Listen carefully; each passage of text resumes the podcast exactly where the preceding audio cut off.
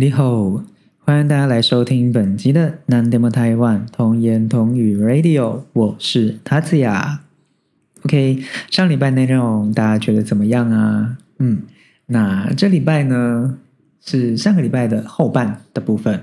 嗯，那一样呢，就是呃，因为我的朋友是讲日文嘛，我跟我的朋友是用日文访谈，所以呢，我想说用中文跟大家聊一下，我们之间聊了一些什么样的内容。OK。那后半的部分到底聊了一些什么呢？我们就赶快进入话题吧。OK，那后半呢，我就有点好奇啦，因为最近啊，台湾其实有一个 BL 热，不知道大家有没有发现？就是前几前几年开始就有了啦，什么 History 系列啊之类的。那像去年的呃，刻在你心里的名字这些影视作品，那另外呢，还有 YouTube。那 YouTube 上其实非常非常多圈内的 YouTuber，嗯，像最近听就是看什么 F A F J 二三四啊，或者是呃 P Y 日常啊，或者是还有什么，其实厌世甜点店也算是这样。那所以其实非常非常非常多的同志的创作者，所以呢，我就想说，诶，那新加坡是什么样的状况？嗯，那。那他是说新加坡似乎是不太多这样，那他们大部分都是看国外的一些同志作品，嗯，那像他有提到的，就是他还提到几年前的，虽然不是同志作品，但是有一点 BL 的成分在里面的台湾的连续剧叫做《两个爸爸》，我自己是没有看过啦，但我大概知道那个连续剧就是。会让人家有点联想到男男恋的一个状况，就是很容易被误解、被误会的一个关系，这样。嗯，那另外他还有提到的就是那叫什么啊？诶，实境节目。嗯，那实境节目他讲的是 drag queen 的实境节目啦，那个节目叫做 drag race。嗯，那 drag race 他提到的是泰国版。嗯，就是在新加坡。嗯，有播出。那在里面有新加坡的选手，这样就是变变装皇后的一个比赛，这样。嗯，那像这些作品，可能新加坡自己本地国产的作品并不是很多，但是呢，在他们都大部分都看国外的，这样。嗯，那台湾真的最近真的多到不行，就是。甚至我觉得 BL 作品啊，根本就是演艺圈一些鲜肉男明星的一个灯笼门。嗯，就是好像演了 BL 就会很多人注目这样。像去年的《刻在你心底的名字》，它就是同志电影嘛。那陈浩森跟曾庆华真的是红到一个不行这样。那之前的一些 History 系列的一些演员呐。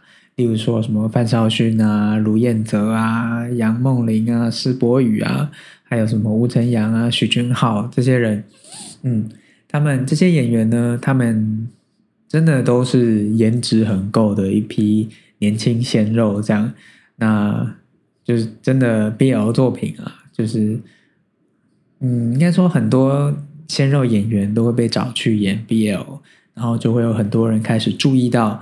这些新演员，这样，那让我想到，其实日本也有点像这个状况啦。当然，日本除了 BL 作品以外啊，还有所谓的假面骑士，大家自己去查查看就会知道了。就是日本很多男明星，现在一线的男明星啊，就是其实很多都演过假面骑士系列。嗯，我举几个例子，你就会知道了。先讲像菅田将晖啦，或者是福士昌泰。嗯，那像非常火红的一线男演员佐藤健也是，呃，假面骑士系列出来的。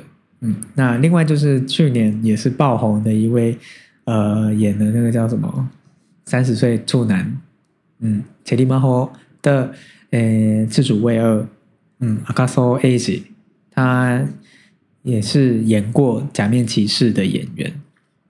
那。呃，BL 跟假面骑士系列呢，也是呃日本男星就是鲜肉男星的一个跳板。嗯，很多人都是鲜肉男星都会被找去演 BL 或者是假面骑士系列这样。嗯，那就是话题有点偏了，不好意思，再拉回来。OK，那 OK，我们还提到的就是台湾的同志游行。那我这个朋友呢，她在几年前有跟她男朋友一起到台北来玩。那我们那时候有见面，那我们也一起去呃台北的同志大游行。嗯，那我就很好奇说，哎，那你参加了台湾同志大游行之后有什么样的心得？他跟我说，就是非常的热闹。嗯。因为在新加坡，好像，嗯，上一集上一集提到的 Pink Dog，他们好像是在一个定点，就是在公园芳林公园那边。那台北的同志大游行是会游街的那种，就是在台北市就会有路线呐，嗯，游街，所以对他们来讲，就是台北的同志游行是比较盛大的，他觉得非常的热闹。就很像是在台北市当天呢一整天为期一整天的那个 party 这样的感觉，嗯，那我说我稍微想到啦，就是听说日本东京虽然日本东京人很多嘛，但是听说在日本东京的同志游行人好像没有台北那么多。我没有去查资料哦，就是如果有说错的话，大家再纠正我这样。因为我有一个呃台湾人朋友，他曾经待过日本。那他曾经参加过日本东京的同志大游行。那他据他的说法是说，没有像台北人那么多啦。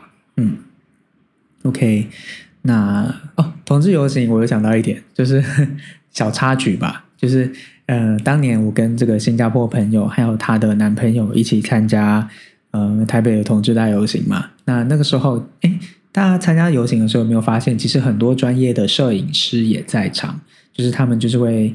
就是到处拍路人，嗯，有时候会可能，啊，我可以跟你拍照吗之类的，就或者是我可以帮你拍照嘛？不知道大家有没有遇过？那我那两个朋友其实没有被问，但是我后来事后就是在，嗯，我事后在脸书上面就是看到一些同志游行的照片，一些相簿啦，就是有看到他们两个，就是我那个朋友跟她的男朋友，就是有被摄影师拍到，嗯。觉得蛮酷的，就是我马看到之后马上就转寄给他们，就是让他们留个纪念，这样就是专业的摄影师用专业的相机拍出来那个照片，其实蛮好看的。这样，嗯，小插曲，OK。那再来呢，我聊到就是同性婚姻这件事情。那我问他说：“那你觉得在新加坡有没有可能实现同性婚姻这件事情？”啊，他是很斩钉截铁的跟我说。不可能，嗯嗯，对，就是他真的还蛮肯定的跟我说不可能这样，那所以我就很好奇啊，那那新加坡朋友们呢，他们觉得不可能嘛？那是不是有人也会实际上就是还是会举办同性婚姻的婚礼？这样，他是说也是有，嗯，但是不是很多这样。所以他们虽然法律上是不承认同性婚姻的，所以但他们同志朋友们还是有结婚的一个欲望，所以呢，还是有人会举办同性婚礼这样。OK，那再来呢，讲到同志的交友软体，嗯，那他很好奇啊，因为他有听我之前的某一集，就是有讲到就是交友软体诈骗的事情，那他就大概问我了，说，哎。那你那时候到底发生什么事？为什么 为什么有被诈骗的感觉？这样，嗯，那我就跟他分享啊，就是我有一个，其实我那集也有讲到，他可能没有很认真听吧，没有啦，开玩笑，就是我就是在跟他分享了一下啦，就是呃，我那个时候就是遇到一个在软体上面聊的呃还蛮不错的一个人，那后来就转战到 Line 去聊嘛，就每天都有在聊天。那就传讯息，觉得哎，这个人聊天还蛮不错的，感觉还蛮蛮有好感的这样。那那后来就想说，那要不然我们用语音聊天好了，就觉得哎，就是想要语音聊天这样。嗯，就是聊起来感觉也还 OK 这样。那我就更进一步的讲说，那呃，那你可不可以，那我们可不可以视讯聊天？就是想说看一下脸嘛，这样。那那个时候，其实他就一直拒绝我，这样他就说：“哎，不行啊，我现在很忙啊，什么的。要不然就说啊，我现在还没洗澡，我很邋遢，不能露脸之类。”那其实他就一直拒绝，我就觉得有点奇怪了。嗯，因为觉得如果他对我好感，我对他也有好感的话，露脸聊天应该 OK 吧？这样，嗯，所以呢，其实那时候就有点觉得起疑窦吧，觉得有点奇怪。那呃，后来他就过了没多久，他就说啊，他现在在干嘛？他在看比特币的数据，就觉得嗯。有问题，所以呢，这就是这样的一个经验啦。所以那时候就是提到，就是如果有人跟你讲比特币的事情，或者是运动彩券之类的，像关于钱投资的事情，八成都是诈骗。这样，嗯，那他提到他他是说他没有遇过这样的事情，因为他其实也很多年没有用交友软体了啦。他说用比特币这一招还蛮新潮的。他说有跟上时代的感觉，因为他上一次用交友软体大概是九年前吧，八九年前，因为他嗯八九年前就认识了现在的男朋友，所以他在交往之后就没有再用交友软体了，这样，所以他就说，哎，那现在的交友软体还蛮现代的，这样，就是有跟上现在的投资的一个浪潮，这样。那他当年八九年前那时候用交友软体遇到的就只是呃，可能不是用本人的照片的这种人这样。那讲到照片，他就问我说：“哎，那你他就好奇啊，就问我说：哎，那你在交友软体上会不会露脸？这样我就说：哎，会耶，就是我们其实都会。那他当年其实也是有露脸，然后她的男朋友那时候有露脸。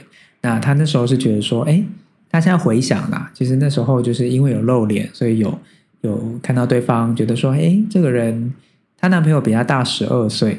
那那那时候她开启话题的一个方式就是看，就是嗯发讯息给她，呃那个男生，然后就问他，就跟他说，哎，你看起来比你的照片看起来就是还蛮年轻的这样。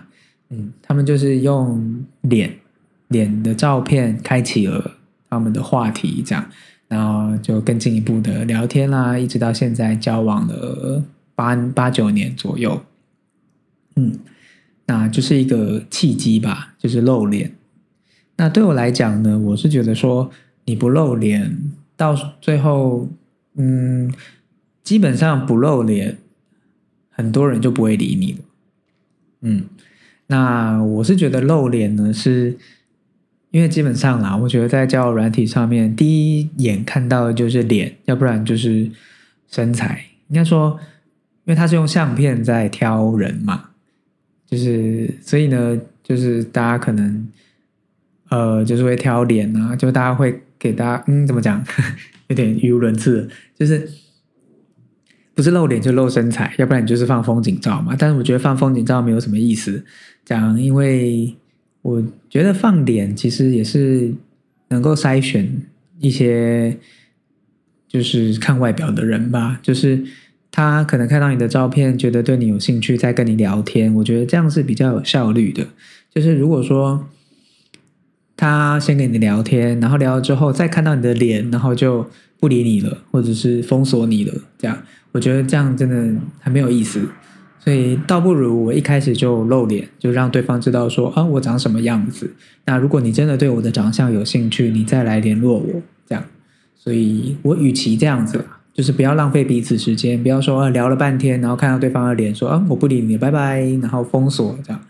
那所以我觉得一开始就露脸，对我来讲，对彼此来讲都好吧。就是你喜欢我的长相，我也喜欢你的长相，然后我们再继续往下走，嗯，就。嗯，所以我觉得露脸的好处是这样。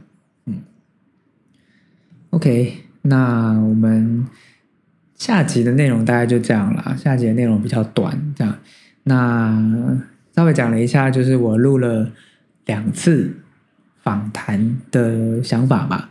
就是录了两集之后，发现自己真的不太 有点不太会主持节目，但要安慰自己啊，就是才第二次嘛，所以。呃，而且还有剪接的技巧，就是可能录的时候觉得哎不太顺这样，但是没关系，我可以把它剪接，就是把不喜欢的地方或者觉得啊这地方怎么讲那么烂，或者是很无聊的地方就把它剪掉，或者是把那个空档，就是沉默的时间把它剪掉，会让那个呃节目内容听起来比较紧凑一点。所以就靠剪接的技巧，就是去弥补我这个不太会主持的、不太会发问、不太会 follow 问题的这样一个，就是不太擅长的一个缺陷。这样，嗯，但是呢，其实两录了两次之后，发现其实还蛮喜欢这种感觉的，就是两个不同的人嘛，就是可能分享彼此的看法，那。可能也会有相同的地方，可能也会有不同的想法，所以我觉得这样子的一个想法的交流，对我来讲是一个蛮不错的一个经验。嗯，那这其实也是开始了 Podcast 之后，觉得哎，Podcast 真的是一个不错的平台，就是可以让像我跟这两位朋友，其实我们很多的对谈谈话的内容是我们从来没有聊过的，就发现说，哎，其实真的是不错的一个机会。可以让彼此聊聊天，这样就是有一个平台可以分享彼此的想法，这样，嗯，那当然有不同的地方，就是彼此想法不同的地方，当然也有可以有得到共鸣的地方。那当然，我希望各位听众朋友也可以从我的节目里面去听到一些啊，不同的人有什么样的看法，或者是能跟你有一样的看法，就是找到一点共鸣。嗯，如果有一个共鸣，我觉得就很开心了，这样。那所以呢，也很欢迎大家能够来跟我分享你的故事。那当然，大家也可以自告奋勇，就是跟我说：“哎，我也要上你的节目之类的。”嗯，所以我也很欢迎大家毛遂自荐，然后来报名当来宾。嗯，像因为不管你住在哪里，像我是在台北嘛，那可是我前两集都是跟国外的朋友，日本跟新加坡的朋友。录音嘛，所以不管你住在哪里，远距录音都可以办得到，所以不要担心。就是你只要如果有兴趣当我的来宾，我们都可以聊聊，就是我们可以聊什么样的内容，这样，那我们就在 p o c k e t 上面见面，嗯，还蛮不错的哦。OK，所以很欢迎大家自告奋勇写信来跟我说我要当来宾，这样 OK。好，那本节的节目大概就到这边啦。好，那一样的惯例的最后的宣传时间，好，就是呢我的节目的 IG 跟推特，希望大家可以追踪。那写在我的节目介绍栏里面啦，就是在我的 IG 跟推特呢，都会分享一些，呃，我有新节目上线的时候，就跟大家宣传一下。那另外就是可能有预告，就是我之后会想要录什么样的主题，那跟大家预告，或者是呢，在日常生活中我有什么样的想法想跟大家分享，都会在我的 IG 跟推特上面跟大家分享。所以呢，希望大家可以追踪我的 IG 跟推特。好，那再就是我的 email，像刚才讲的，就是如果有人想要当来宾，也欢迎写 email 给我。那另外呢，就是如果大家对我的节目呢有什么样的意见、什么样的建议或者什么样的想法，呃，或者是像今后呢，希望在我的 podcast 上面听到什么样的内容，都欢迎大家可以写信到我的电子信箱，就是 nondemoTaiwan at gmail dot com。OK，那欢迎大家来信。那最后呢，就是希望大家给我好的评价，又来了，很不要脸，就是跟大家说，哎，大家可以到 Apple Podcast 上面跟我，哎，点我五颗星，这样，OK。那最后就是希望大家可以啊订阅我的节目，追踪我的节目，还有什么，就是希望大家可以分享我的节目，就是呢，因为我的节目是用中文、日文双声道嘛，所以呢，不管是懂中文的朋友，或是懂日文的朋友，大家都如果对我的节目有兴趣。对于我节目所聊的内容，两大主轴啦，台湾跟同志。那如果呢对我节目有兴趣的话，也欢迎大家就是可以帮我分享一下，嗯，就是把分享出去，有点像黄大千的感觉。希望大家可以分享你周遭，分享给你周遭的朋友。那希望越来越多人能够听我的节目。OK，那本集的节目就到这边，那我们下周见喽，拜拜。